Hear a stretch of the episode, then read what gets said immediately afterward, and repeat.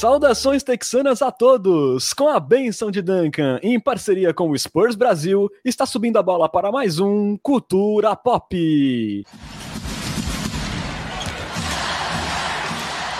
Sejam bem-vindos ao episódio 61 do seu podcast em português sobre o San Antonio Spurs, que hoje chega com DeJounte Murray All-Star da NBA e também com Alvinegro em ritmo de trade deadline, Vamos aí repercutir os rumores de troca envolvendo o Spurs e também debater algumas oportunidades de negócio que foram enviadas aí gentilmente por nossos Coyotes Premium. E claro, também falaremos aí da última sequência do Spurs, majoritariamente sofrível, mas que recebeu aí o filtro açúcar e beleza com o bom retorno de Zach Collins após um ano e meio aí sem pisar numa quadra de NBA. Meu nome é Renan Bellini, falando diretamente de Santos e São Paulo. Estão comigo nessa, meus amigos, Bruno Pongas e Lucas Pastore, formando esse Big Tree paulista texano. Muito boa noite, Bruno. Rejuntou no All-Star Game.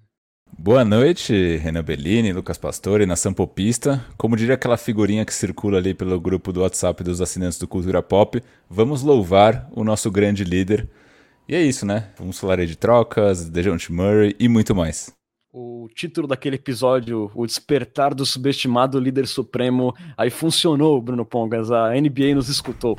O próximo episódio vai ser a confirmação do grande líder supremo. Perfeito. Boa noite, Lucas Pastore. E aí, está ansioso para mais uma semana aí com muitas trocas do Spurs? Olá, Renan. Olá, Bruno. Olá para a nossa inegociável nação pulpista. É um prazer tocá-los novamente. E não, eu não estou ansioso. É, mas eu aproveitei aqui e gastei 3 mil esporas para fazer uma pergunta para o meu amigo Bruno, pedindo para ele comentar o BBB. E eu pergunto, Bruno, quem o líder de Jante Murray indicaria para o paredão? Olha, eu não sei quem ele indicaria, mas eu espero que ele indique Drew Eubank se tiver um paredão do San Antonio Spurs. É, e antes da gente começar nosso papo aqui, lembramos sempre que você pode apoiar o Cultura Pop e virar um Coyote Premium. E veja só, sai de graça se você já for um cliente do Amazon Prime. É só entrar no nosso canal da Twitch e escolher a opção Assinatura Prime, que você ganhará acesso a benefícios exclusivos e sem nenhum custo adicional na sua assinatura. E caso você não tenha o Amazon Prime, com apenas R$ 7,90 mensais, você também pode colaborar com o Culturão e ter acesso a todos os benefícios. Então é um valor mais barato que uma coca de 2 litros na padoca. Não perca a chance de virar um Coyote Premium. Bom, como de costume, abrimos aí dando aquela relembrada não tão prazerosa, né, na sequência do Spurs. Uma semana aí que teve três derrotas e duas vitórias. Ela começou bem ali no AT&T Center, um bom triunfo contra o Chicago Bulls por 131 a 122, com o Spurs derrubando 16 bolas de três pontos. Mas aí na sequência dessa boa partida contra o Bulls vieram três derrotas. Sem três titulares, incluindo o Murray e o Portal, o Spurs perdeu ali de forma honrosa na estrada para o Phoenix Suns por 115 a 110 e depois perdeu de forma triste em casa para o Miami Heat por 112 a 95. Eu acho que ali, talvez no jogo mais insosso da temporada até agora, foi duro de acompanhar. É, já outra derrota foi ali foi o fiasco da semana, né? O tradicional fiasco da semana do San Antonio Spurs que jogou completo, mas perdeu por 124 a 120 para um Golden State Warriors que estava depenado, sem Curry, sem Clay, sem Wiggins. E aí, ainda levando uma virada no quarto período depois de estar vencendo por 16 pontos ali no terceiro quarto. Menos mal que, para encerrar essa sequência do Spurs, o Spurs reencontrou o Houston Rockets e descontou ali as frustrações. Vitória por 131 a 106 no AT&T Center. É, com esse 2-3, o Spurs soma agora 20 vitórias e 34 derrotas na temporada, ocupando ali a mesma 12 colocação, um jogo e meio atrás do décimo colocado, que agora é o New Orleans Pelicans.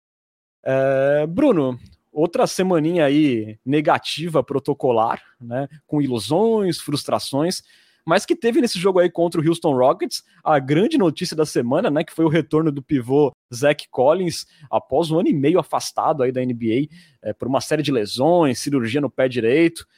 Bruno, o Collins veio ali do banco, né, como backup center e em apenas 13 minutos ele anotou 10 pontos, 7 rebotes, 3 assistências e dois roubos de bola.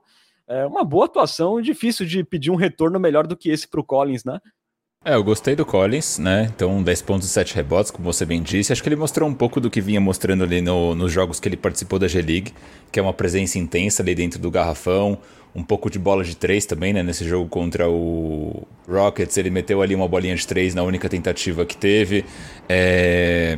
Parece, parece, né? Eu não queria me antecipar porque a gente já viu casos anteriores onde a gente se empolgou com certos jogadores. Eu não vou falar que é Jock Landale mas parece que, que o Zach Collins veio para ficar. Né? Não só porque ele já estava jogando muito bem ali na G-League, né? então acho que ali pelo menos ele conseguiu mostrar que ele é, ele está em forma, apesar aí de quase dois anos parado, ele fisicamente parece super bem. Né? E, e esse primeiro jogo foi uma mostra absurdamente empolgante. Né? Então acho que assim, para os próximos jogos, o que eu esperaria? Eu acho que o Collins vai começar a ganhar cada vez mais, mais protagonismo, né? vindo do banco ali com o backup do Pearl. E aos poucos a gente espera ver menos minutos de Eubanks, ou nenhum minuto de Eubanks, e menos minutos de Landale, ou nenhum minuto de Landale. O que eu não sei se vai acontecer é se o Collins por aí tá voltando de quase dois anos parado, se ele vai entrar ali meio que num, numa gestão de tempo do Greg Popovich, onde ele vai começar jogando 10, 15 minutos, aí depois vai aumentando progressivamente, e até quando esses 10, 15 minutos vão jogar. Ou se é, vai acontecer que nem aconteceu com alguns outros jogadores, né? No caso, o próprio Landale, que entrou, fez algumas partidas boas, mas a, a, partir do momento que jogou uma ou duas partidas ruins, voltou ele, Drew Eubanks, né? Então, tudo pode acontecer em San Antonio, inclusive nada, mas eu fiquei empolgado aí com a volta do Zach Collins. Eu acho que alguma coisa vai acontecer. Eu acho que o Collins deve tomar essa posição aí, Bruno. E para quem não acompanhou muito o Collins antes, né, dele vir por Spurs, é diferente do Jock Landale, ele já mostrou valor na, na NBA. O Spurs conseguiu contratar ele por esse valor mais baixo, justamente por causa das lesões, né? A, a, dúvida que a gente tem mais com o Collins é sobre a questão física e não quanto à qualidade dele. A gente sabe que ele tem qualidade. A questão é se ele vai conseguir é, se manter saudável e, e, colocar essa qualidade em quadra pelo Spurs. É, Lucas, a gente ultimamente aí cansou de ver problemas do Spurs na posição 5. A gente tem nessa temporada quantidade, mas não necessariamente qualidade, né? É, então a gente viu que o time sofreu muito nos jogos que não teve o Porto em quadra. Contra o Warriors, eu acho que foi um bom exemplo. É, o, o Porto não jogou o segundo tempo, né? Que tomou ali um encontrão no nariz, entrou no, no protocolo de concussão e naquela partida o Spurs acabou cedendo 15 rebotes ofensivos, tomando 28 pontos de segunda chance e levou a um baile ali dos pirralhos do Warriors dentro do garrafão, né? Então é, a gente vê como o Porto, quando ele sai, esse time sofre. Mas agora, claro que foi só um jogo, né? Mas o Collins veio bem nessa partida. É, você acha aí que ele, além de belo, mostrou que é o dono desse backup center na equipe do Spurs? Esse mesmo jogo que o Porto saiu de quadra por causa do protocolo de concussão, o Landale fez o mesmo, né? O que tornou simplesmente inexplicável a ausência de Tadeusz Young em quadra. Mas, isto dito, é tão inexplicável quanto a ausência de Tadeusz Young, só alguém achar o Zach Collins bonito, mas ok. É, é, bom finalmente ter um pivô reserva. É bom você ser um time da NBA e ter como pivô reserva um jogador de NBA, né? Então só isso já é um, uma grande evolução. Ele me surpreendeu bastante pela atividade no, é, na quadra de ataque. Eu esperava que ele fosse ficar estacionado esperando uma bolinha de três, mas ele cortava bastante, né? Cortava de um lado para o outro, tentava receber o passe, se não recebia, ia se posicionar de novo na linha. Fez até no contra-ataque uma cesta cortando em direção à cesta. Eu tô curioso para ver quando ele tiver com toda a mobilidade dele recuperada, como vai ser o papel defensivo dele. Se ele vai ser um, um protetor de aro mais estacionado, que nem o Poto, ou se ele vai ter uma, um trabalho de pés um pouco melhor para perseguir outros jogadores no perímetro e quem sabe até permitir com que o Spurs defenda por meio de trocas. Então é uma coisa que empolga realmente a possibilidade de termos dois pivôs de verdade na rotação. Lucas, eu até achei que nessa primeira partida ele sofreu um pouco defensivamente ali contra o Shengun especialmente, mas eu gostei da postura dele em coberturas, ele mostrou uma inteligência é, na, nas posses defensivas e ele também é, deu ali um mid-range, né, um, ele fez uma cesta do mid-range que hoje em dia não é uma coisa, não é grande coisa na NBA você chutar mid-range, mas diante de um ataque que tem dificuldades, que é engasgado às vezes, você ter de repente ali uma bolinha que seja uma válvula de escape do mid-range para o Collins também pode ser interessante. É um cara assim que, que tem o que oferecer tanto no ataque quanto na defesa. Vamos aguardar aí se ele vai se manter saudável e como é que vai ser a minutagem dele como o próprio Bruno falou agora há pouco, né?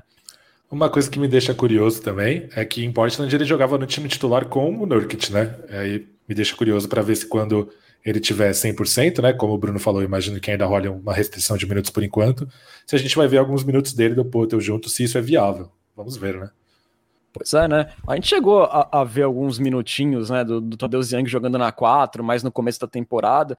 A gente viu o Landeios chegar a jogar na 4 em algumas partidas, não foi lá grande coisa, né? Também não sei se pela incapacidade do Landeio nos últimos jogos, mas vamos ver aí se o Pop testa isso mais para frente. É, talvez, Lucas, acho que por essa ainda restrição do, do Collins do início, não sei se ele tá é, para aguentar esse ritmo de, de, muitas trocas, é capaz que ele seja usado mais na posição 5, eu acho. Mas acho que mais para frente o teste é super válido. Acho que essa temporada do Spurs é para isso mesmo. Testes, né? Eu concordo com vocês sobre isso, só adicionando um ponto, né? Quem tá aqui com a gente na Twitch está vendo lances de Zach Collins na sua estreia do San Antonio Spurs e uma faceta do jogo dele, que pelo menos eu não lembrava em Portland, é a faceta de facilitador, né? Então, pelo menos ali nos lances que a gente está vendo, ele conseguiu ali umas três assistências, é, encontrando companheiros livres ali embaixo da cesta, e acho que é algo que o Tadeu Young trazia para quadra também, né? Então, algo que a gente valorizava é, no, nos jogos em que o Tadeu é, participou e que quando o Tadeu saiu a gente perdeu isso tanto com o Landale quanto com o Wilbanks. Então talvez com o Zach Collins a gente possa ter isso de volta é, e é algo realmente interessante para um, um jogador dessa posição. Verdade, teve uma assistência dele muito legal pro Derek White ali no jogo que eu, que eu me recordo. Vamos ver aí, vamos aguardar os próximos movimentos de Zach Collins. Bom, a gente passa agora para boa notícia quente do dia, né?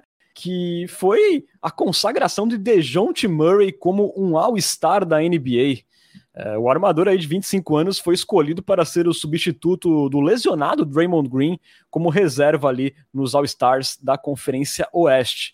Lembrando que o Murray havia sido preterido ali na seleção dos reservas, mas ele acabou sendo escolhido pelo Adam Silver, né, pelo comissário como suplente, após ali até um lobby do próprio Draymond Green e por que não do Steve Kerr, né, que numa entrevista recente confessou ter votado no DeJounte Murray para o jogo das estrelas acho que já é uma coisa grandiosa você ser lembrado por esse homem maravilhoso chamado Steve Kerr. Então aí talvez também tenha dado uma forcinha, um empurrãozinho para o Murray abocanhar essa vaga de suplente.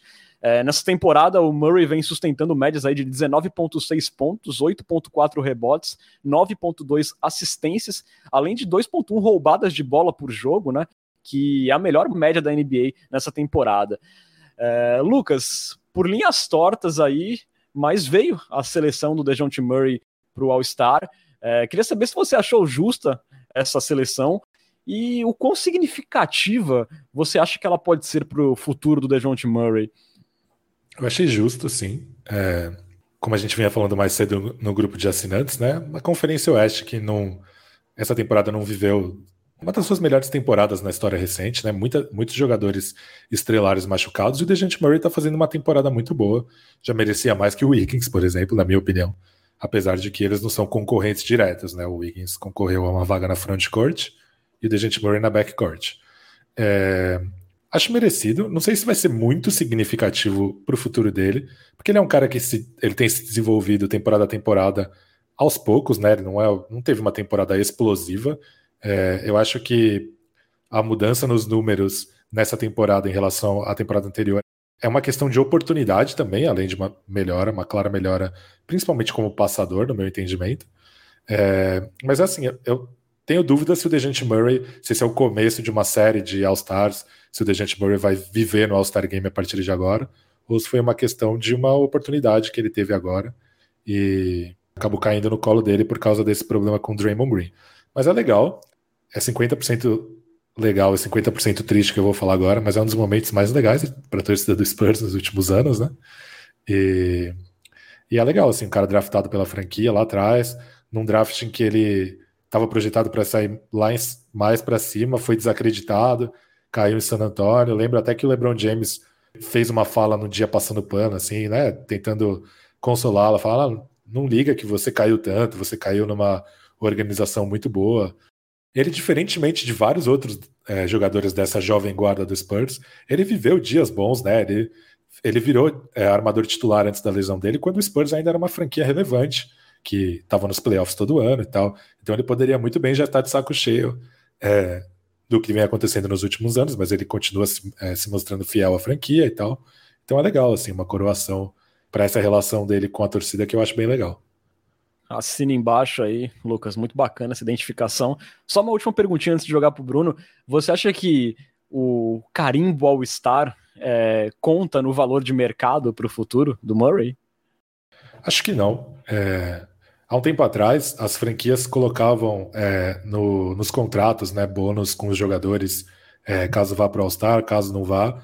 E de, de uns 10, 15 anos para cá, tanto os jogadores quanto as franquias entenderam que era mais justo você basear esses bônus contratuais no All-NBA, não no All-Star, porque o All-Star tem vários elementos como a gente falou no episódio passado sobre o Trae Young, tem uma pegada meio de entretenimento, de serviço para o torcedor e tal. Então, é, eu acho que, sei lá, hoje em dia é tudo muito profissional na NBA, né? Tem uma, uma quantidade gigantesca de estatísticas avançadas e tal, então eu não acho que faça grande diferença, não. Boa.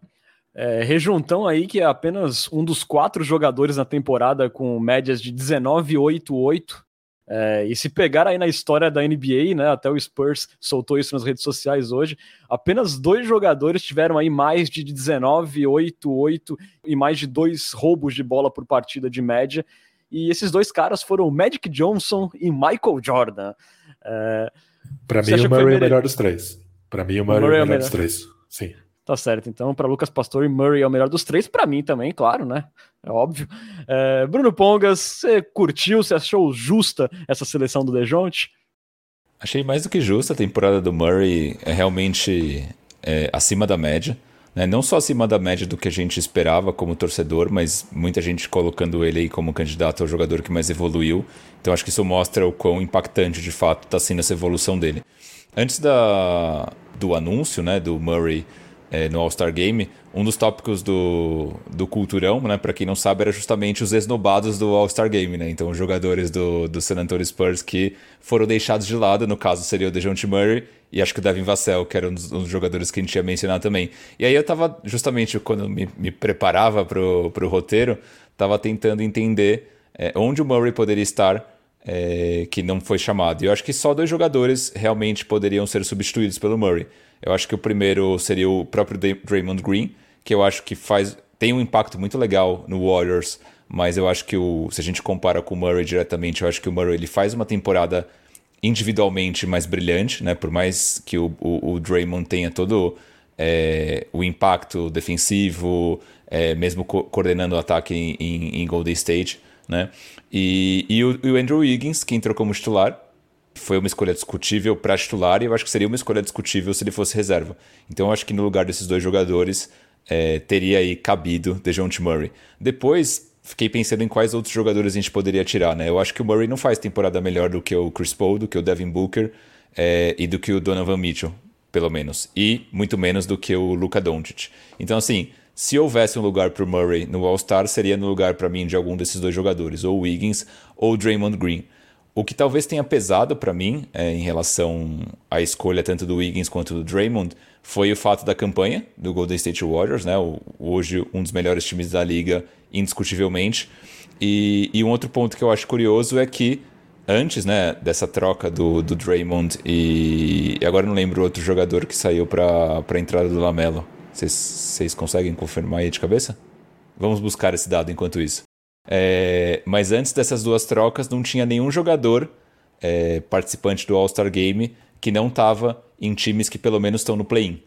E o Murray vai ser o único jogador de todo o All-Star Game que vai estar tá num time que não está no play-in. Então acho que o fato do Spurs também ter uma campanha. Aí o, o Albamecano comenta que foi o Kevin Durant. Boa, obrigado.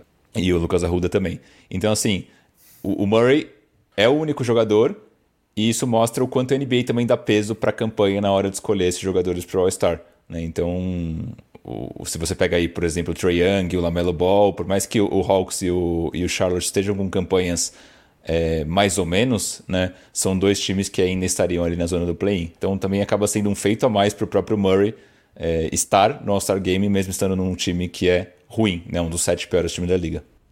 Dois dados legais aqui, se eu puder passar. O Murray é apenas o quinto All-Star da história que jogou na D-League. É, os outros são Chris Middleton, Rudy Gobert, Pascal Siakam e Fred Van Vliet. E esse vai ser o 45º All-Star da história. 41 tiveram jogadores do Spurs.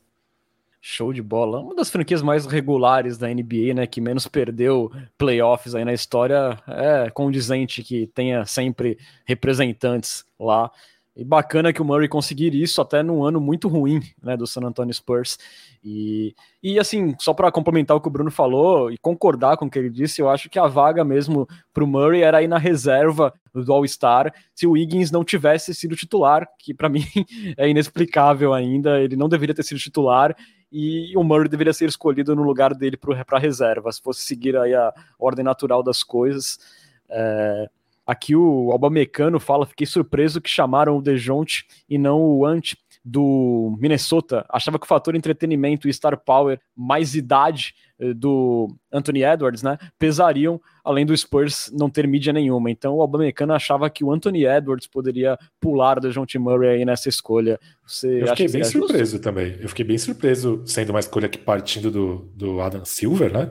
Se o, se o Murray tivesse sido escolhido pelos treinadores, eu acharia menos surpreendente do que ter sido escolhido pelo comissário da NBA. Fiquei, fiquei bem surpreso. Mas talvez o lobby de vários jogadores, Steve Kerr, tipo, em prol do Murray tenha pesado, né? Por mais que o Obama-Americano mencionei que o Spurs é um time sem mídia nenhuma, o Timberwolves muito menos, né? Então Sim, acho é. que isso pode ter pesado. Embora parte do lobby que a gente viu sendo feito recentemente partiu em muito porque muita gente foi perguntado por pela mídia de San Antonio, né? E aí você vai perguntar, você acha que o Dejante Murray merece estar no All-Star Game? Você não vai responder não, né? Não, não acho. Acho um jogador medíocre, tomara que ele morra. Ninguém responde isso, né? Então, grande parte do lobby foi isso mesmo. Mas é, mas... mas é isso, né? É, se fosse ainda para All NBA, mas para All Star, eu acho surpreendente ver o comissário da NBA pensando num cara que não tem um estilo muito espetacular, né? Não tem aquelas jogadas, é, aqueles highlights costumeiros e tá num time ruim. Isso mostra bastante respeito pelo jogo do Murray. Acho isso legal. Com certeza, eu acho que mostra isso a decisão do Adam Silver, mas eu também acho que tem um pesozinho ali, o Steve Kerr é, revelando o voto dele. Tudo bem, ele foi perguntado, ele podia ter só elogiado o Murray, mas ele falou: não, eu votei nele tá? Eu acho que isso daí tem um, tem um certo peso, assim, vindo de um cara do tamanho do Steve Kerr. Eu gostei do comentário do Lucas Arruda falou que, que, falando que achou que rolaria um tapetão pro Anthony Davis estar tá no All-Star. Eu não duvidaria que isso acontecesse. É, teve, tem Anthony Davis, Paul George, Kawhi Leonard, Jamal Murray. Foi realmente o, o time do leste. Se fosse no modelo antigo, né? O time do leste, essa temporada estaria um pouco aliviado. Com certeza. É, ainda dentro do All-Star Weekend, né? É, como o Bruno antecipou, né? Um Spur aí que acabou sendo esnobado foi o Devin Vassell. É, havia expectativa dele participar do Rising Stars, né? Mas ele não entrou ali na lista de 12 segundanistas é, selecionados para o evento, sendo ali preterido por nomes como Jaden McDaniels, Isaiah Stewart, Precious Astiwa. Aí acabou pesando um pouco os altos e baixos do Devin Vassell, que também conviveu com lesões e Covid nessa temporada.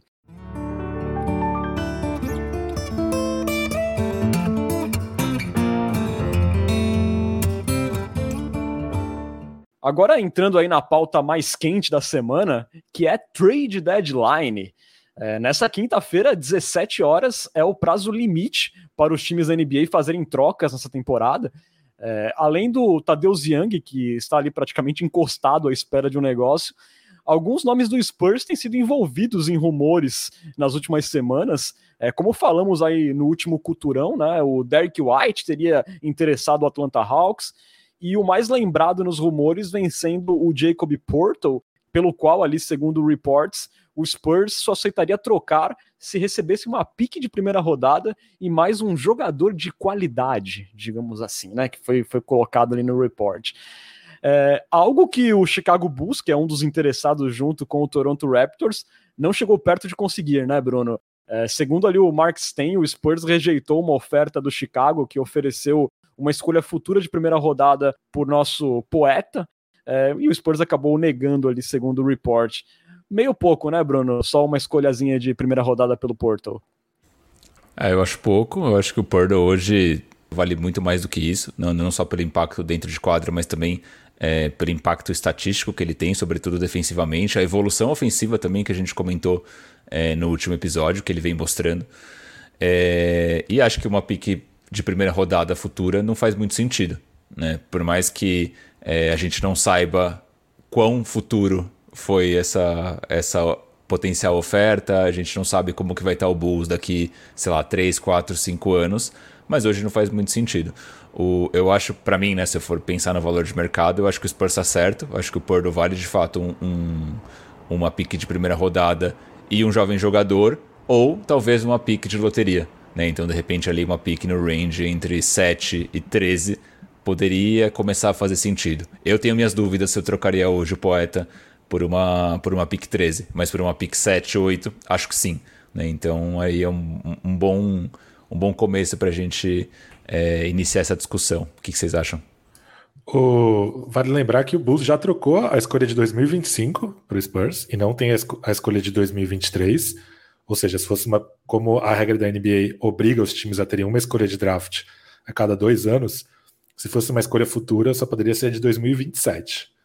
O que seria meio absurdo trocar o Porto agora por uma escolha de 2027. Mas o Bulls tem a escolha de Portland de 2022. Se me oferecessem essa escolha agora, na trade deadline, eu ficaria bem inclinado a fazer esse negócio. Porque pode ser uma escolha aí, né? Top 5 de repente. É, mas, Lucas, você vai na mesma do, do que o Bruno aí, que o Porto hoje valeria é, no mínimo uma escolha aí de loteria? Sim, é o que eu penso. Talvez não só, né? Talvez com ainda um retorno de jogador. Mas assim, essa escolha de Portland ela me deixaria bem, bem queiroso. Ou de repente, talvez outra coisa que poderia valer a pena seria uma pick, sei lá, no range de 15 a 20 com um jovem jogador é, que tenha um certo potencial, mas que ainda esteja se desenvolvendo, né? Mas eu acho que o, o valor do poeta hoje ele é, ele é muito alto no mercado. Exato, até pelo contrato camaradíssimo que ele tem, né? Ali de 8 milhões anuais ainda. É, antes da gente passar para os cenários, né? Tem vários com o Porto. É, vamos falar aqui rapidamente de outro rumor que pipocou nessa semana, que seria ali do Spurs agindo como comprador, é, no caso, tendo interesse nos dois bigs de Indiana, o Domantas Sabonis e o Miles Turner. É, Lucas, você acha que faria sentido para o Spurs um movimento assim nesse momento? É, você acha que Sabonis poderia ser uma resposta aí para o futuro? Acho que é, numa ilha de contexto, assim, não. Acho que não faz sentido o Spurs agir como comprador nesse momento. Mas se o Spurs trocar o Potter, vai surgir uma necessidade gigante na posição, né? É, imaginando que o Tadeusz Young não deve terminar a temporada em San Antonio, ou vai ser trocado, ou vai tomar buyout. É, aí surge uma necessidade grande. Aí de repente, aí por um negócio muito bom, eu, eu pensaria em fazer, mas mesmo assim não gastaria muitos ativos por isso, não. É, e também nessa temporada, né, Lucas? A gente também tá chegando num ponto que, ah, vamos ter uma grande carência na posição 5, mas também se ela nos custar, se essa carência nos custar algumas derrotas, não, não vai ser problemático a essa altura. Assim. Eu, eu acho que seria pensando mais no futuro mesmo, né? Quem sabe o Zach Collins, né, consegue ficar saudável e seja esse cara pro futuro. Sim. Não sei. Pode ser, pode Sim, ser. tem essa nosso... possibilidade.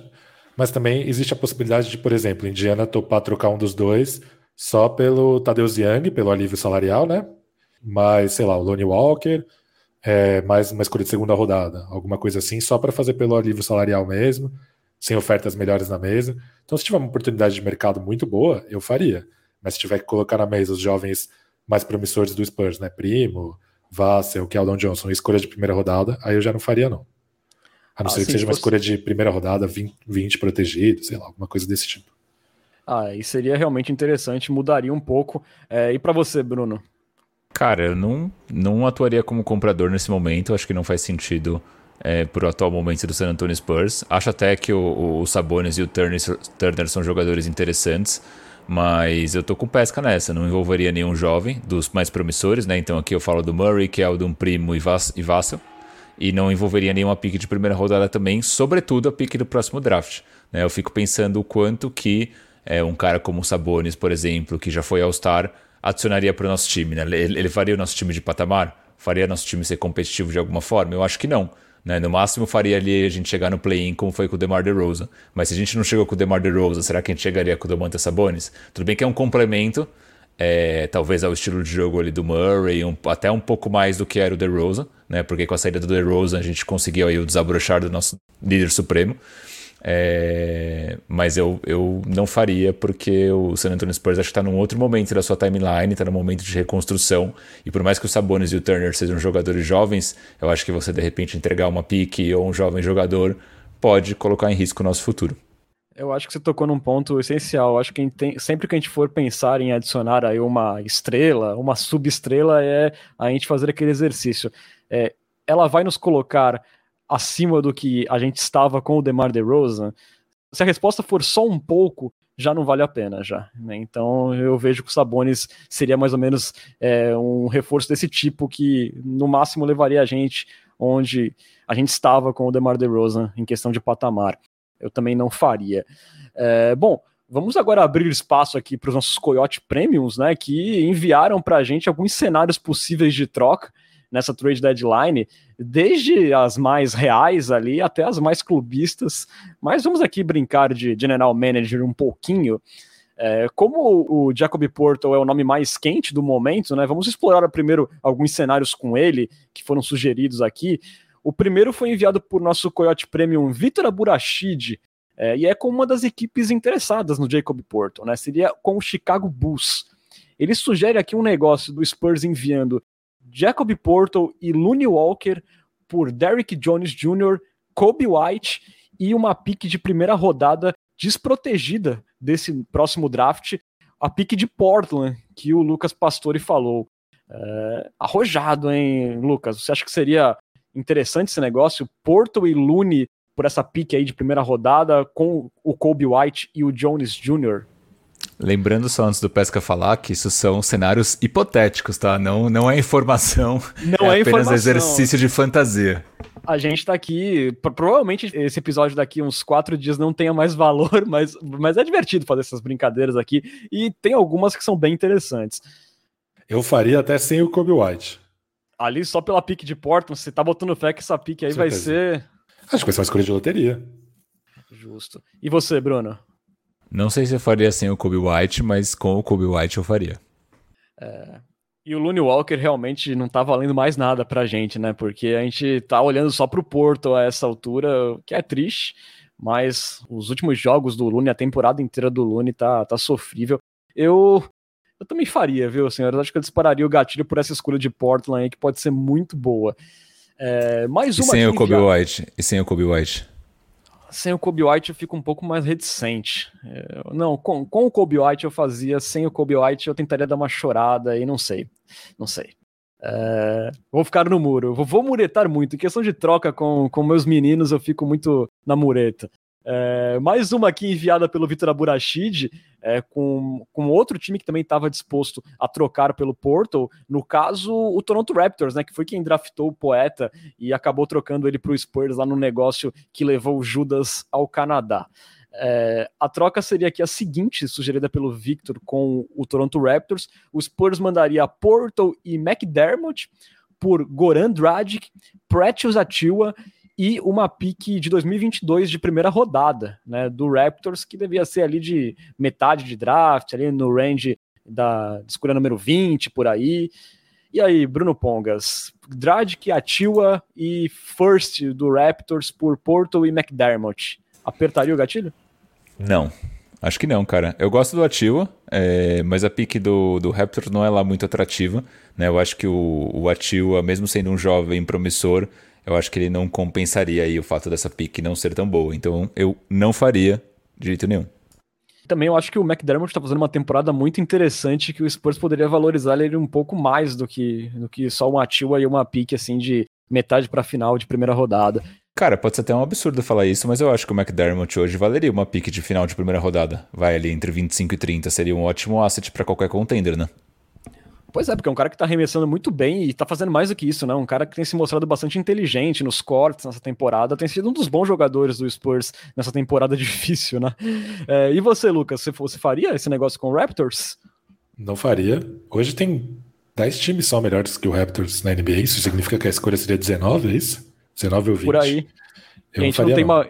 E a gente não tem uma, um, uma boa lembrança de escolha 19 e 20, né? Tem isso também. Looney Walker, Lucas Samanit, é, temos, temos um pouco de trauma desse range. É, bom, Lucas Pastor então também não faria, descartamos essa como general manager. É, partindo aqui para outro cenário, dessa vez com o contender Golden State Warriors, que tem pressa para vencer e um monte de novinhos interessantes lá para oferecer.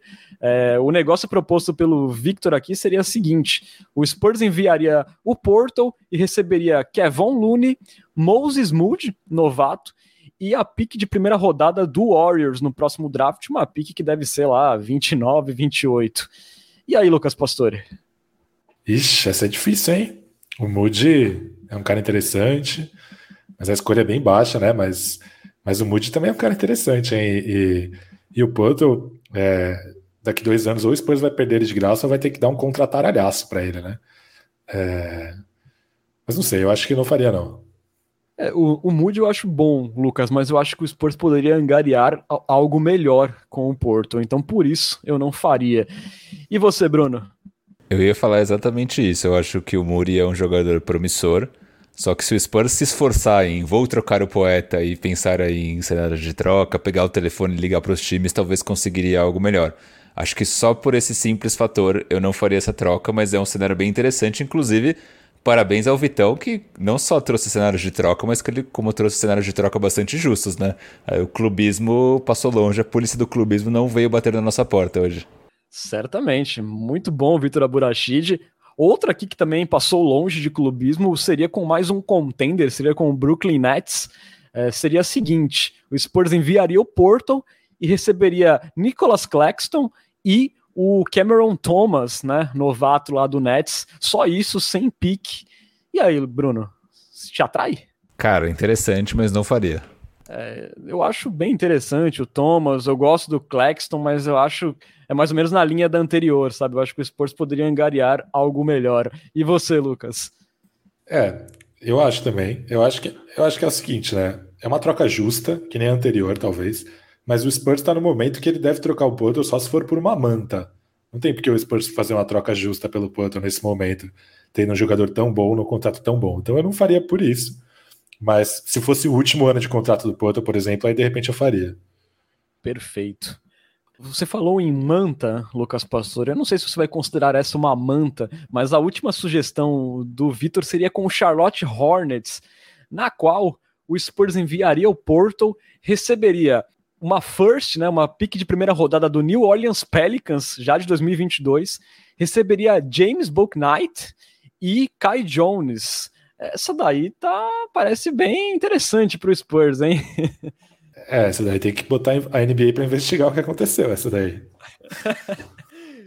É, porque, né, o Buck Knight é um cara que mostra ali um, um upside interessante. O Kai Jones ainda nem jogou direito, né, no, no, no, Hornets, mas é um cara que pode ser lapidado. Era até meu favorito na época do draft. E essa pique do Pelicans deve ser muito boa. Você faria, né, Bruno? Faria de olhos fechados. É, acho bem interessante. Eu gosto bastante do Book Knight. Ele fez, tem feito alguns, quando entrou em quadro pelo menos, né, alguns jogos bons. O Kai Jones ainda está no mundo das ideias, né? Então a gente não sabe muito bem o que vai virar, mas só pela pique do Pelicans que vai ser boa e pelo Book Knight, acho que vale a pena. Exato. É, o Kai Jones era meio aquela pegada do primo, né? Era um cara que a gente sabia que era bem pro futuro e talvez por isso que ele não, não esteja tendo tantas oportunidades ainda no Hornets, mas também é um cara que tem potencial. Essa daí seria maravilhosa, né? Uh, aqui o Albamecano, nosso ouvinte, comenta aqui na live, né? Essa aí seria um assalto, né? É, se a polícia do clubismo estiver ouvindo, é, pode, pode levar o Vitor da. O Vitor da estava indo muito bem até essa daí, mas essa daí ele ficou aí passível de ser pego pela polícia do clubismo. Lucas Cara, Arruda, mas eu, eu, não achei tão injusto assim, porque assim, por mais que o Bug Knight esteja, tenha feito alguns jogos bons e tudo mais, ainda é um cara no mundo das ideias, né? O Purdle é um cara já tipo, bastante consolidado e tudo mais. Eu acho que ela é uma mantinha, mas não acho que seja uma mantona daquelas. Mas, cara, eu acho que é uma mantona daquelas, principalmente pela, pela escolha de draft do Pelicans. É, são dois jogadores de potencial, que beleza, ainda não se provaram, mas está dando dois jogadores de potencial mais uma escolha de loteria. Potencialmente de loteria, né? Só não vai ser de loteria caso o Pelicans fure o play-in. Eu acho que é, é bastante valor, sim. E, e, outra, né? O Pelicans hoje é o décimo colocado, mas é o Pelicans, né? Que também é o time, é o rei da, da inconstância. Daqui a pouco eles perdem aí cinco seguidas e estão de novo ali em antepenúltimo do, do Oeste. E pode ser uma pique top 3, né? Então, assim, é, a pique pesa muito nessa troca, né? Aqui o Lucas Arruda comenta que trocava o Murray pelo Kuminga e o Wiseman. Essa daí. Uh, vamos deixar isso daí mais pro final. Vamos deixar isso daí mais pro final, quando a gente falar de DeJounte Murray em cenários, ok? Vamos seguindo aqui para mais cenários encabeçados aqui por jogadores que despertaram interesses. É, o Derek White foi um deles, né? O primeiro cenário aqui, também sugerido pelo Vitor Aburachid, seria com o Atlanta Hawks, que demonstrou interesse no White, ali segundo é, o Bleacher Report.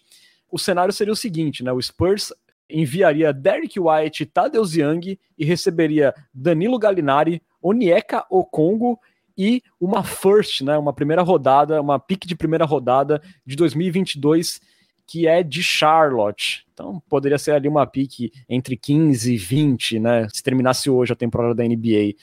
É, e aí, Bruno, o que, que você acha dessa oportunidade aí enviando White e Young? Cara, eu faria. Eu acho que o Congo é um cara bem promissor, né? Tem jogado bem nessa temporada. E essa pique de Charlotte, se eu não me engano, tem chance ainda de ser uma pique de loteria, não? Charlotte, se eu não me engano, tá com a décima campanha no, no leste. Mas enfim, acho que eu faria sim, porque essa pique, vai, se não for de loteria, vai ser ali provavelmente 15, 16, então acho que dá para tirar algum valor dali sim. E você, Lucas, você acha que essa pique de Charlotte aí torna favorável esse, essa oportunidade? Acho que sim. É, o Hawks tem a escolha de, do Thunder, né? Mas talvez seja pedir um pouco demais. Mas eu acho que eu faria, assim. Mas eu tentaria dar uma choradinha, falar, pô, manda a pique do Thunder aí, a gente manda uma second de troco, a gente manda mais o Lonnie Walker também. Mas, mas eu faria.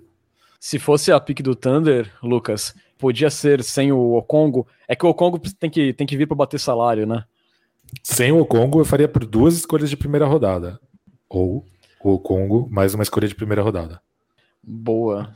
É, eu acho que eu faria, senhores, mas eu tô meio mureta, muretado nessa, viu? É, eu acho que eu também tentaria dar uma choradinha aí para ver se conseguia a do Thunder. E eu tava vendo aqui, Renan, essa pique do Charlotte hoje seria pique 14. 15, na verdade. É, mas muito perto de ser uma pique de final de loteria. Então, é uma pique, querendo ou não, bastante promissora. E o Albamecano comenta aqui que faria até sem pique. Eu acho que não faria sem, sem a pique. Ah, não. Não sei.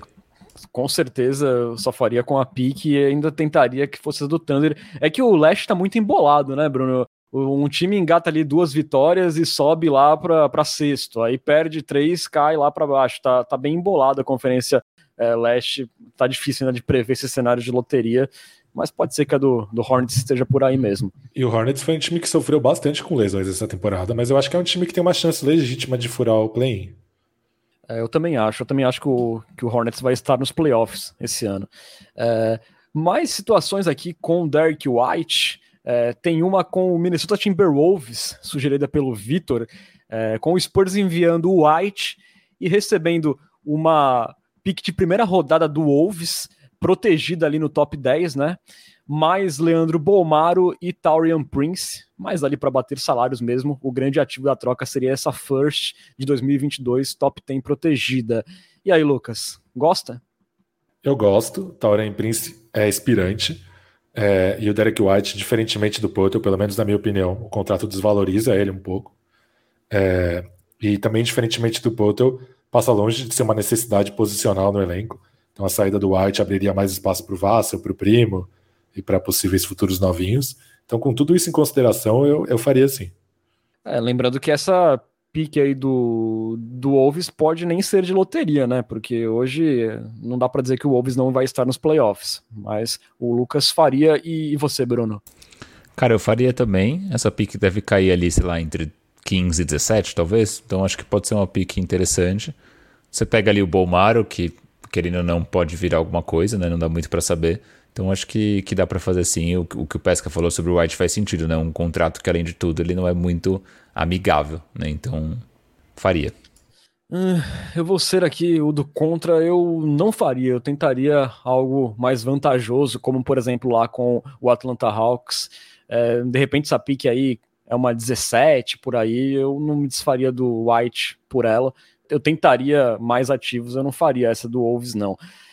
Um, tem mais uma aqui, que seria com o Pelicans agora, com o Spurs mandando Derek White, recebendo Kira Lewis, Thomas Satoransky que é inspirante, e uma pique de primeira rodada de 2023 do Los Angeles Lakers, protegida de loteria, né? Então ali o Spurs não teria acesso se ela fosse ali até a número 14, né?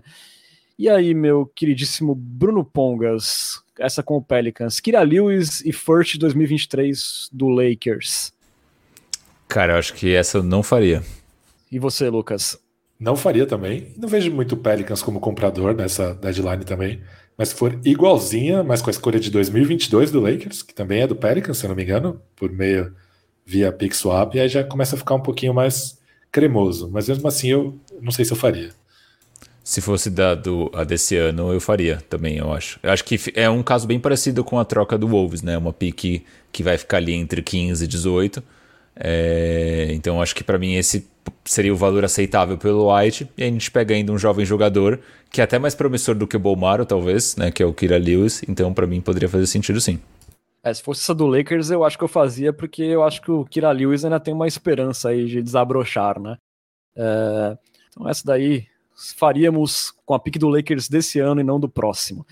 É, agora que nosso outro Coyote Premium mandou aqui cenários também, foi o J. Kelmer, que gentilmente veio somar nesse culturão.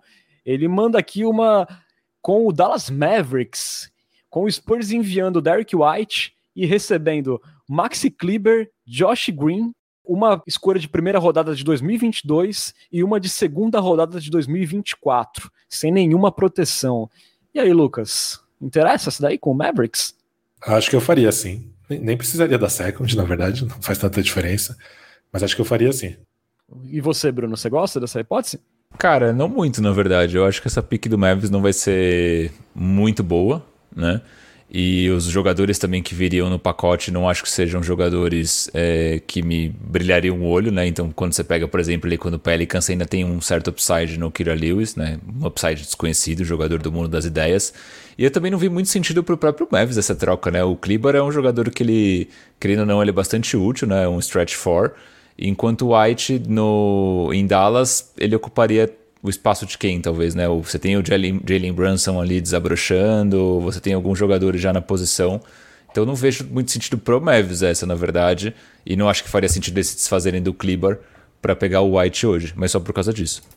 É, e o White também disputaria a posição ali com o Tim Hardaway Jr., que é um cara que derruba muito mais bolas de três pontos do que o White. Nessa função, ele tá indo melhor do que o White, nessa função de arremessador.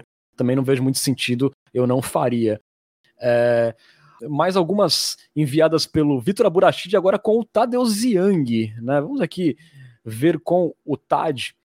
Ele propõe com o Utah Jazz, com o Spurs enviando o Tad e recebendo Joe Ingles, Jared Butler e uma pique de segunda rodada de Memphis desse próximo draft de 2022.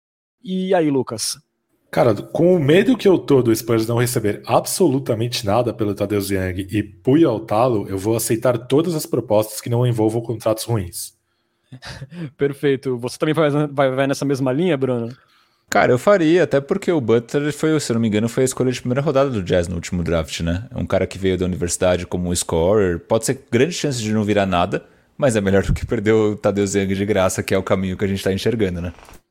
Não, com certeza, né? Bom, aqui todo mundo assinava, feliz, talvez não pulando de alegria, mas contente, né? Depois do histórico do Spurs aí de perder lá Marcos Aldridge, Rudy Gay, Perry Mills, todo mundo saindo de graça, seria alguma coisa interessante aí pelo Tadeusz Young. É, todas as outras é, sugeridas pelo Vitor contêm outro jogador. A primeira delas seria com o Phoenix Suns, com o Spurs enviando Tadeusz Young e Looney Walker e recebendo uma pique de primeira rodada do Suns de 2024, protegido ali da loteria, então só se fosse acima da 15ª, é, mais Jalen Smith, Dario Saric e Javel Magui, que é inspirante. Então aí, Looney Walker, Young, por uma first de 2024, protegida da loteria, Jalen Smith, Saric e Magui. E aí, Bruno? É triste como o nosso menino Looney virou uma peça descartável, mas eu faria. Eu acho que o Jalen Smith tem um certo potencial ainda, né? Nos jogos que ele fez ultimamente como titular é, no Suns, ele até que jogou bem. Mas foi meio, foi meio inexplicável que depois o Suns contratou o Biombo e o Biombo virou o backup do, do DeAndre Ayton. Mas eu faria mesmo assim. E tem o Saric, que por mais que é, esteja lesionado, é um jogador jovem ainda, né? Que fez boas temporadas na NBA e poderia de, de, de alguma forma continuar em San Antonio. O Javeio Magui viria aí para bater salário é, realmente, mas eu acho que o resto da troca eu faria. E o Saric é um cara que na temporada que vem vai ser inspirante, né? Então, se o Spurs conseguisse recuperá-lo bem, poderia virar mais uma moeda de troca para daqui a um ano. Então você faria, né, Lucas? Com certeza. É, uns tempos atrás eu não faria pelo Looney Walker, mas ultimamente tá complicado querer dar algum valor de troca pro Looney. A gente nem sabe se ele vai conseguir a qualifying offer jogando do jeito que ele tá jogando, né? Então, vamos partir então para a próxima, seria com o Philadelphia 76ers. Aqui o Spurs enviaria o Tad, o Doug McDermott e o Looney Walker e receberia Tobias Harris, que ganha 36 milhões e tem ainda três anos de contrato. Receberia também uma pique de primeira rodada do próximo draft dos Sixers, mais protegida ali no top 10, e mais uma pique de primeira rodada de 2024, protegida na loteria, né? Então, só se fosse ali a partir da 15 escolha.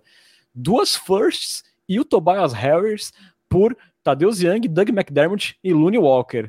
E aí, Lucas? Essa acho que eu não faria porque o contrato é muito ruim. Só se fosse uma troca, uma three-way para o Tobias Harris e para outro lugar. Quantos anos são o contrato do, do Harris, vocês sabem? Três anos. Do, três anos, 36 milhões. Puxado, hein? Difícil. Puxado e, e, e, por uma first, né, do próximo ano que deve ser bem alta, né? E se o Sixers conseguir manter o Embiid saudável, é bem capaz que em 2024 ainda seja uma escolha só ok, né? É, eu não faria pelo simples motivo de que talvez com o McDermott e o Looney você indo no mercado sozinho você consiga duas forças ruins, né? Por cada um desses jogadores. Então acho que não, não faz muito sentido pra gente, não. Bom, eu também não faria essa. É, vamos então aqui para a última proposta pelo J. Kelmer, certamente a mais polêmica de todas aqui sugeridas, enviando DeJounte Murray para o Washington Wizards e recebendo em troca Thomas Bryan, Danny Avdija, Corey Kispert e uma escolha de primeira rodada do próximo draft, protegida ali no top 8. Escolha do Washington Wizards, que está bem mal das pernas. E aí, meu queridíssimo Bruno Pongas, envolvendo o nosso líder All-Star. Cara, eu não faria, mas se o Wizards colocar ali mais uma pick para jogo, talvez mais duas picks para jogo, pode dar negócio. Mas da forma como foi exibida essa, essa troca, eu acho que eu não faria, não. Quer dizer, eu acho não, eu não faria. Ah, tá. Ufa. E você, Lucas Pastore? Eu não faria, embora eu não ache uma troca injusta. Eu acho que seria uma troca para o Spurs pensar em fazer se o Spurs tivesse desistido desse núcleo e falado, putz, isso aqui não vai levar a gente a lugar nenhum, vamos começar do zero. Aí talvez seria um, um, um retorno ok pelo Murray. Como não é o caso, acho que não teria por que o Spurs fazer isso. Tô contigo meu queridíssimo Lucas Pastore, também não faria de jeito nenhum. Ô Renan, é. faltou uma do J. Kelmer, não sei se você tem ela aí. Deve ter você falou que era a última? Deve ter sumido aqui na minha planilha. É uma troca com o Boston Celtics, né? Onde o Spurs enviaria Tadeusz Young e Derek White e pegaria em troca o Al Horford, que tem um contrato é, de dois anos de 27 milhões, uma pique de primeiro round de 2022 e uma pique de primeiro round de 2024. Eu faria. O contrato do Al Horford é ruim, mas não é intragável, que nem o do, do Tobias Harris. E o Al Horford é um jogador que tem né, uma cultura de, de vestiário muito boa, é um cara que ajuda em quadra, né? Porque ele passa a quadra, defende, não é egoísta, e duas escolhas de primeira rodada. Então eu faria assim. A questão aqui, Bruno, será que o, o Celtics desmorona aí nos próximos anos? Será que é, rola ali uma saída de, de Tatum, de Jalen Brown? Porque aí, dependendo de como o Celtics estivesse, essa de 2024 poderia ser bem boa, né? Cara, mas mesmo essa pique de 2022, né, desse ano, ela não é necessariamente ruim, né? O Celtics hoje é o oitavo do leste. Então, essa pique com certeza seria abaixo de 20. Então, uma pique abaixo de 20. 2024, obviamente, a gente não sabe como vai estar o Celtics, mas eu, eu acho que é de, de se pensar, assim. Eu tenderia a aceitar, se eu fosse o nosso querido Brian Wright.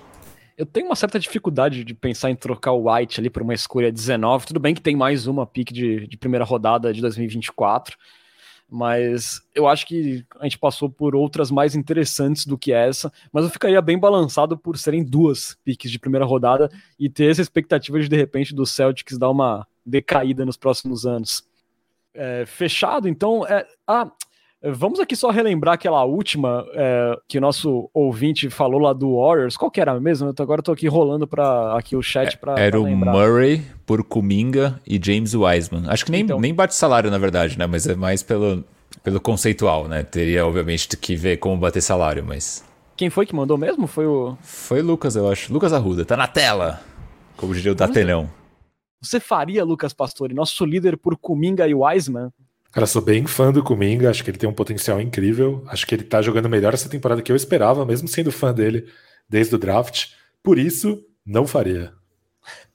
Aliás, chutou nosso traseiro, né, nessa semana, é, naquele jogo que o Warriors estava sem ninguém.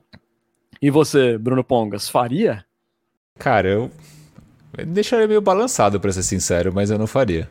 Eu não faria, eu ficaria com Balança, nosso... Brasil! Ficaria com o nosso subestimado líder supremo, que, como você pode ver, ainda é subestimado em alguns momentos, né? Mas enfim. Eu acho é... engraçado, o pessoal no Twitter acha que eu odeio o Murray, né? O pessoal sempre corneta, é, ao contrário do que muitos falam, o Murray All-Star. Gente, eu adoro o Murray, Murray. Mas, Bruno, é porque você, cara, é reincidente, cara. Você já era perseguidor de Tony Parker, né? Como Lucas Pastore sempre diz, assim, que você queria trocar o Parker. Chegava na faculdade às 7 horas da manhã, mó sono, falava, e aí, Bruno? Ele falou, oh, vamos trocar o Parker. Isso é uma lenda incomprovável. E na época, trocar o Parker pelo Jason Kidd faria muito sentido. Então, não, não era só eu que queria. Muitos torcedores do San Antonio Spurs gostariam de, de trocar naquele momento. Né? Depois a gente viu que não que, que foi uma boa coisa não trocá-lo. Eu não queria, mas enfim. É...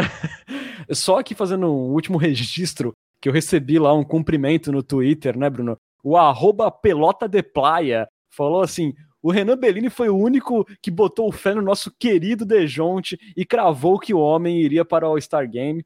Pois é, eu falei que ia acontecer. Não aconteceu da forma que eu previa, mas aconteceu e é isso que vale. Sempre acreditei no nosso subestimado líder supremo que vai ao All-Star Game de Cleveland.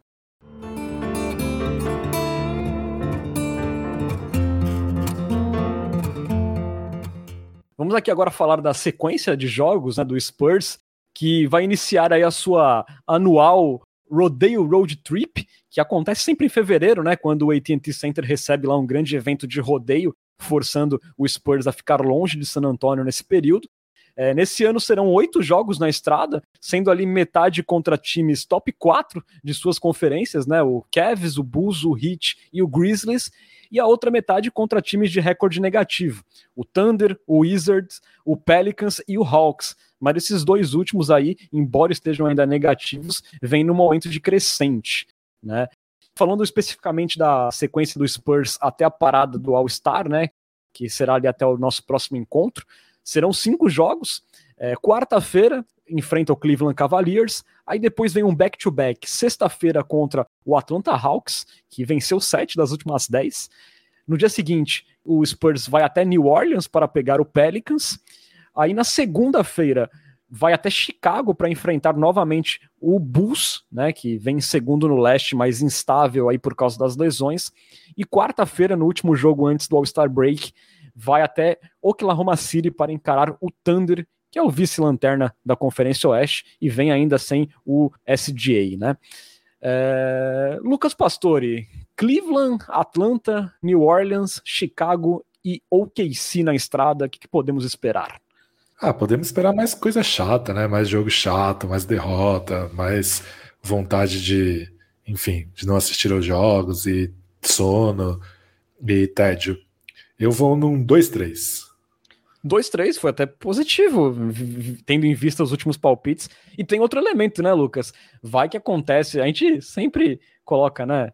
É difícil o Spurs fazer uma troca bombástica, mas vai que, vai que o Spurs se desfaz aí de algum nome importante como Porto, isso pode ajudar o barco a afundar mais ainda, né?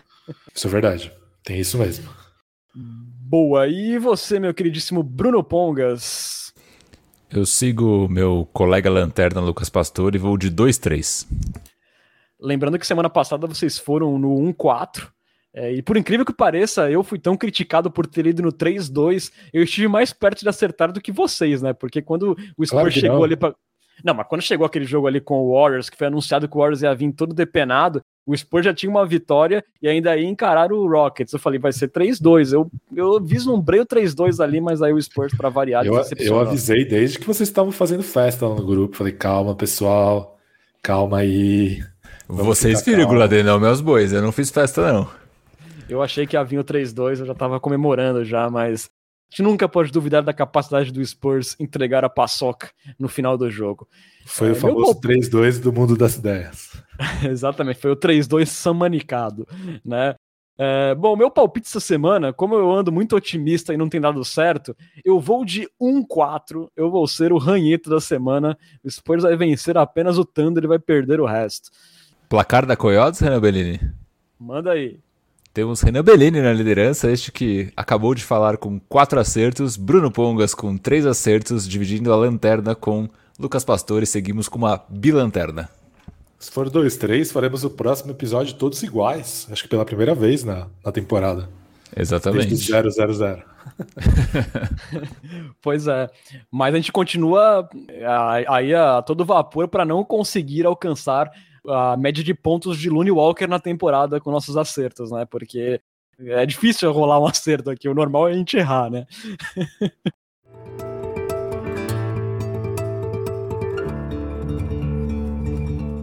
Bom, galera, chegou então a hora da gente fazer aquela nossa conexão rapidinha com Austin, porque está na hora da. Desligue, eu ligo. A vinheta mais sensual da Podosfera Brasileira. Obrigado, Lucas Pastore.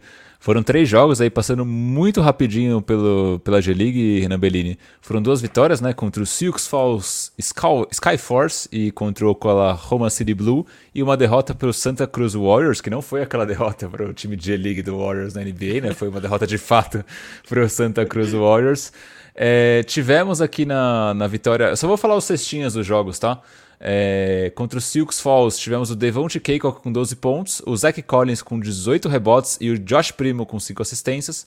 Na derrota para o Warriors, nós tivemos o seguinte: tivemos Jalen Morris com 21 pontos, Devonte Keikock com 14 rebotes e é o Javon Graves, olha aí direto das tumbas, ele fez seis assistências e contra, na vitória contra o Oklahoma City Blue tivemos o, o Damon Dotson com 22 pontos, o Devonte Keikock com 12 rebotes e o Glenn Robinson Jr., olha aí, ele está de volta, está na G-League, está jogando em Austin com seis assistências. Perfeito. Na prática foram duas derrotas na semana para o Santa Cruz Warriors, né? Uma na G-League e uma na NBA. E, e veja um momento aqui excepcional na nossa história. Bruno Pongas, Marcelo Hipólito está defendendo o San Antonio Spurs pela derrota contra o Santa Cruz Warriors da, na, na, NBA. Aqui ele fala que a gente entregou a paçoca por conta do cansaço de Purtle e Murray, mas ele fala assim que com o Collins e a maior utilização do primo, ele está pensando diferente, ele está prevendo um 4-1 nessa semana. Veja só, Marcelo Hipólito empolgou. que momento, hein? Quem é você e o que fez com o Marcelo Hipólito que a gente conhece? Vascão ganhou hoje, né? Acho que o Marcelo Hipólito está no, no momento de doçura. Pois é, está super docinho Marcelo Hipólito nesta terça-feira. Bom, senhores, vamos caminhando então agora para a parte final do nosso podcast. Hoje tem Gastou. nossa. Peraí, que antes da gente caminhar para a parte final do podcast, teve um gasto de esporas, é isso, Lucas Pastore? Para o quê? Sim, Matheus Gonzaga pediu para Bruno comentar o BBB. Cara, tem alguma pergunta específica? Não posso falar o que está na minha cabeça. Eu, eu achei que a Jade vacilou, né? Em Jade Picon, né? Para quem não conhece, influencer digital milionária que está aí no BBB. Acho que ela vacilou em indicar o Arthur Aguiar, né? Que é famoso ali por suas traições.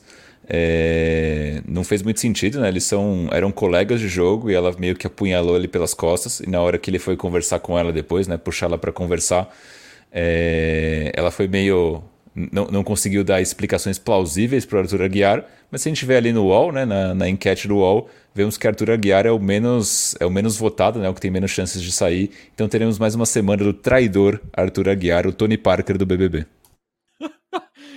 Você tá vendo, Lucas? O negócio com o Parker é sério, né, cara? Ele sempre que não, pode dar uma lembrada. Trai... Traidor quando eu falo, não em relação ao San Antonio Spurs, né? Traição, quando eu falo traição conjugal. Inclusive Exato. tem pergunta sobre isso, né, na Coyote Talk, podemos começar por ela. Já que o Lucas puxou, então vamos agora sim caminhar para a parte final do nosso podcast, ir para aquela nossa conversa gostosa com nossos assinantes, porque está na hora da queridíssima Coyote Talk, Coyote Talk. É, bom, começando com, com o tema BBB, né? Temos uma pergunta de Rodolfo Bueno que ele fala assim: Tony Parker ou Arthur Aguiar, quem você preferiria apresentar à sua esposa?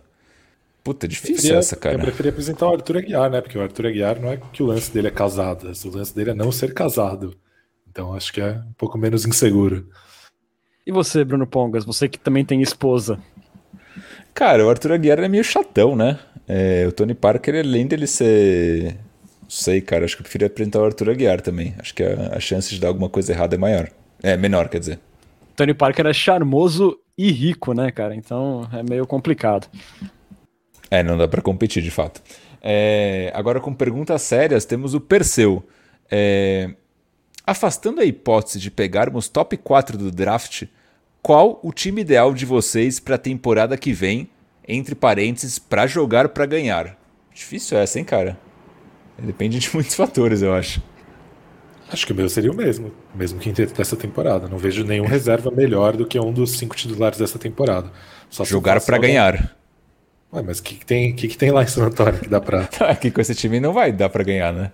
Tipo... Eu acho que ele quer dizer pra gente priorizar os melhores jogadores, não pensar do modo, ah, vou colocar o primo titular para ver se ele dá um salto. Ele quer dizer colocar o quinteto mais, mais competitivo possível. Eu sei que é uma péssima ideia, mas eu acho que é o quinteto de hoje mesmo. Uma péssima notícia, né? Sei que é uma péssima notícia que esse é o quinteto mais competitivo, mas. É, eu acho que não tem muito o que fazer de diferente. Talvez ali fazer uma tentativa com o Devin Vassell é, titular no lugar do Derek White, de repente, né? Para ele complementar um pouco melhor o Murray e deixar o White comandando a segunda unidade. Mas com as peças que tem hoje, o Spurs. Porque, aliás, o Spurs joga para ganhar, né, todo dia, né? O que, o que torna mais frustrante ainda as derrotas. Não é que o Spurs tá tancando, né? O Spurs já tá tentando jogar para ganhar nessa temporada, só que não tá conseguindo, né? É, isso é um fato. Isso é um fato. É, o é, que, que vocês fariam com o Primo na próxima temporada? Só para ter uma ideia aí do que vocês estão pensando. Eu traria ele do banco para comandar a segunda unidade, mas pediria para ele fazer bastante supino nas férias. Faz sentido. É, eu acho que seria o cenário ideal. É, a gente já não acredita mais no Lune como comandante da segunda unidade, a gente não sabe nem se ele vai estar ano que vem. É, o que me deixa assim meio num dilema é o que vamos fazer com o Trey Jones, né, cara? Porque é, é um cara assim também que busca é, espaço ali como um ball handler na segunda unidade, mas ao mesmo tempo é um cara assim que não mostra ter um upside tão interessante. É, não sei, é, mas acho que pensando só no primo seria realmente trazer ele mais do banco. É, inclusive sobre isso tivemos uma pergunta do Luca, que não é o Doncic nem o Samanit, é o Luca Rodrigues, que ele pergunta o que a gente acha do Trey Jones. Eu acho ele esforçado, mas bem limitado. Eu acho que é o que tem para hoje. Cara, eu acho que ele jogou muito bem naquele jogo contra o Suns, né? Que, que não tava o Dejounte nem o White. Para mim, ele é um cara assim, com cara de ser um bom backup, point guard, como é o irmão dele lá em Memphis. Mas quando a gente se depara com uma situação que a gente tem um cara com potencial para ser um playmaker, um jogador especial para a franquia, como o Josh Primo, na concorrência, é, é difícil a gente querer dar prioridade pro Trey Jones, né? Então fica meio sem espaço mesmo, não tem muito o que fazer. Bom ponto. Pergunta de Paulo Lyra. É, ele fala assim: como torcedor, o que no Spurs tem empolgado vocês essa temporada? A gente já passou bastante por essa pergunta em outros episódios, mas aí bate bola, jogo rápido. O que tem empolgado vocês essa temporada, Renan Bellini e Lucas Pastore? É, era o Devin Vassell, o crescimento dele, mas hoje já é o Keldinho Johnson com suas bolas de três pontos, ele melhorou absurdamente, eu não esperava, para mim, é a grande novidade dessa temporada. No meu caso, sinceramente, nada. O que chega mais perto disso é o Keldinho chutador. Eu diria que Keldinho chutador, de fato, né? E eu acho que o Murray, querendo ou não, para mim foi uma surpresa. Então eu colocaria o Murray aí nessa, nesse bolo de empolgação. Pergunta do João Lort, nosso lortaço da massa, ele diz assim: Já discutimos isso antes, mas com a melhora do Murray, vocês mudaram de opinião sobre pacotão por Ben Simmons? Eu não mudei de opinião, continuo sendo contra. Eu assino embaixo do que o Bruno falou, exatamente isso. Eu sempre fui contra o Ben Simmons e agora mais ainda. Mudei de opinião mais por causa do Ben Simmons, né? Que eu achava que era só um, um charminho ali para ganhar lastro em negociações pré-temporada, mas já foi longe demais, né? Agora não dá mais, não. Boa. Bruno, só, só aqui fazendo um registro é, rapidamente, dar um salve para Manuca Ramos, que está nos acompanhando aqui na Twitch. Ela fala assim: vamos fazer uma vaquinha para dividir o frete e comprar a camisa do Dejounte Murray no All-Star. Tá aí, Manuca Ramos, mais uma fã do líder supremo, Dejounte Murray. Primeiro comentário dela aqui no Twitch, valeu Manuca. Hoje é um dia saudoso para a gente, né? Comentário da Manuca Ramos, sub do Vini Fernandes, só os, os velha guarda aqui prestigiando o nosso trabalho. Agradecer também o Windows e o Gonzales 465 que acabaram de assinar o Cultura Pop. Olha que momento maravilhoso. Duas assinaturas seguidas. E se quiserem, podem procurar a gente nas redes ou aqui na Twitch mesmo por sussurro para entrar no grupo do WhatsApp.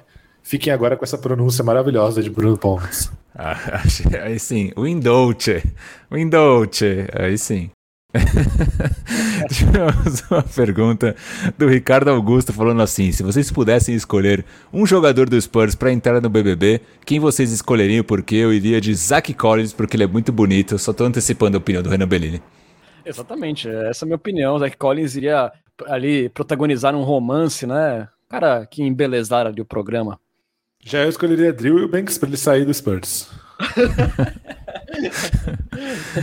é, o, deixa eu ver quem mais.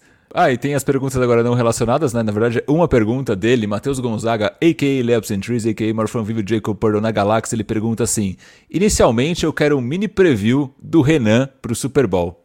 E aí, Renan? Você errou, né, seu palpite? Gostaria de frisar. Você, é, colocou achei... o Chiefs na final, né? Eu achei que o Chiefs ia levar, mas né, foi ali uma virada impressionante. É... Meu palpite, cara, o Rams joga em casa, tudo bem que o estádio vai estar dividido, né? Mas tem ali as referências. Eu acho que a defesa do, do Rams vai ser decisiva ali. O, o Joe Burrow, que é um calouro né, do Bengals, tá num momento excepcional. É, o Bengals fazendo uma campanha histórica aí, depois de mais de 30 anos sem conseguir vencer uma partida de playoff, conseguiu e chega no Super Bowl. Mas eu acho que a defesa lá com Errol Donald, o Von Miller, eu acho que vai fazer uma diferença. Eu acho que também o, o Matthew Stafford também é um grande quarterback. Eu acho que vai dar Rams, mas eu prevejo um jogo muito bom, viu, no Super Bowl. Sensacional, é isso aí. E você viu que no Australian Open você também acertou aí 50%, né, Renan? Pois é, né? Eu falei que no coração eu apostava no Nadal, mas na razão eu tava indo na, no Daniel Medvedev, mas meu o jogo foi para cinco sets, cinco horas e meia de jogo, nem dá para dizer que foi um erro, né? É, e a Ash Bart foi absoluta, também ali um Open muito feliz para mim, que sou um grande fã de longa data de Rafael Nadal. Estou felicíssimo para compensar aí a, a lasqueira do Spurs. é isso aí, então fechamos por hoje. Boa, boa, meus queridos. Vocês sabem que podem seguir o Cultura Pop nas redes sociais. Estamos no Twitter, no Instagram, no arroba Cultura Pop Pod, com Demudo. Mesmo endereço da Twitch, onde você assiste nossas gravações e também pode apoiar o Cultura Pop. São dois caminhos para assinar nosso canal. Ou via Amazon Prime, com a assinatura saindo de graça, isso mesmo que você ouviu, de graça, ou então pagando ali a bagatela de R$ 7,90 mensais. Das duas formas, você vira um Coyote Premium que terá acesso a benefícios exclusivos, como participar do nosso grupo do WhatsApp, dar pitacos em nossos roteiros, mandar perguntas aí para a Crowd Talk, também sugerir trocas, como fizeram aí o Vitor Aburachid e o J. Kelmer, e também ganhar emotes exclusivos para interagir na Twitch. Qualquer dúvida sobre assinatura, é só procurar a gente no inbox. Registrando também que o Cultura Pop é uma parceria com o site Spurs Brasil, que desde 2008 é a sua fonte de notícias em português da franquia Silver and Black. Acesse lá spursbrasil.com. Valeuzão, meu querido Bruno Pongas. Episódio maravilhoso aí, explorando vários cenários de troca que não deverão acontecer, mas foi muito divertido. Boa noite. Boa noite, Ana Bellini. Boa noite, Lucas Pastore, Nação Popista. Estou bastante empolgado com essa trade deadline, Ana Bellini. É, vamos ver se a gente consegue pelo menos uma troquinha pelo Tadeusz Young, né? Acho que é o mínimo que o sofrido torcedor do San Antonio Spurs merece. Uma, uma second de top 60 a gente já fecha já, né? De 2037. Boa. Valeu, meu queridíssimo Lucas Pastore, por mais um Culturão. Obrigado você, Renan, pela mediação hidratada. Também gostaria de agradecer meu amigo Bruno pelos comentários refrescantes. E aí, como diria o grupo Turma do Pagode, pente e rala. Vamos nos despedindo por aqui, galera. Vocês estiveram na companhia de Renan Bellini, Bruno Pongas e Lucas Pastore. Voltamos aí um dia antes do All-Star Break para falar mais de Spurs, para falar de como foi a trade deadline. Até lá, ficamos com saudades. Muito obrigado pela audiência e até a próxima. Tchau!